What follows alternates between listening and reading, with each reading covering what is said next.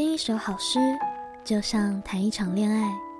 欢迎收听《诗中的恋爱》这个节目，每一集会用短短的时间和你分享一首情诗。希望你在忙碌的世界里能够找回宁静的五分钟。今天是《诗中的恋爱》第三集。上一次跟大家分享了席慕蓉的作品《盼望》，这次要介绍的这位诗人。也是我们儿时课本里的回忆，《乡愁》的作者余光中。乡愁不知道在我们的国小、国中、高中出现了多少次，甚至到现在我都还记忆犹新。但是今天要介绍的其实是余光中的另外一个作品，《等你在雨中》。等你在雨中，余光中。等你在雨中。在燥红的雨中，蝉声沉落，蛙声升起，一池的红莲如鸿雁在雨中。你来不来都一样，竟感觉每朵莲都像你。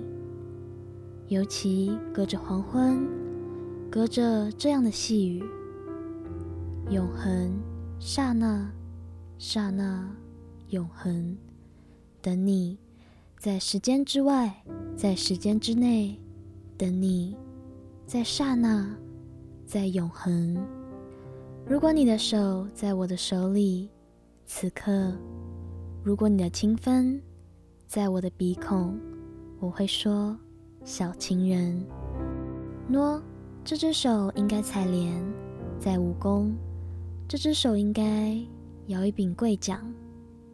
在木兰舟中，一颗心悬在科学馆的飞檐，耳坠子一般地悬着。瑞士表都说七点了，忽然你走来，不雨后的红莲，片片你走来，像一首小令，从一则爱情的典故里你走来，从姜白石的词里有韵地你走来。余光中是诗人、作家，生于南京，曾就读台湾大学外国语文学系，并于香港与台湾多所大学任教。他曾说：“散文有如地球，诗有如月亮。月球被地球吸引，绕地球旋转，成为卫星，但地球也不能把月球吸得更近，力的平衡便长此维持。”另一方面，月球对地球的吸引力也形成了海潮。散文是一切作家的身份证，诗是一切艺术的入场券。等你在雨中，这篇诗中的第一段写道：“等你在雨中，在燥红的雨中。”这里的“红”是彩虹的“红”，而“燥红”的“燥”有酝酿的意思。也许指的正是有彩虹桥那般美丽炫目的彩虹，搭起了情人之间的爱恋。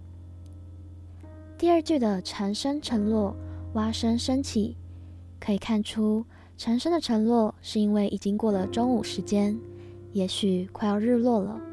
而下着雨，蛙声开始升起，或许这样的升起、落下、起起伏伏。也正是主角心中忐忑不安的心吧。第二段，作者将情人比作莲花，这在许多情诗中都时常出现，因为想形容情人就如莲花一般，出淤泥而不染。第六段中写道：“一颗心悬在科学馆的飞檐。”这里的心是星星的星，由此推测，也许天色已经暗了。而作者的内心也扑通扑通的，像是悬在天空上。你等待过一个人吗？痴痴的等，傻傻的等，像作者这样迷恋着、不安着，仿佛整个宇宙都慢下来。我是主持人黎空，节目内容中的参考资料都会附在资讯栏，有任何想法或是指教，都欢迎你留言或是来信。另外，黎空目前正在征收恋爱信箱的来信。如果你有什么故事愿意和我分享，我也很愿意去聆听。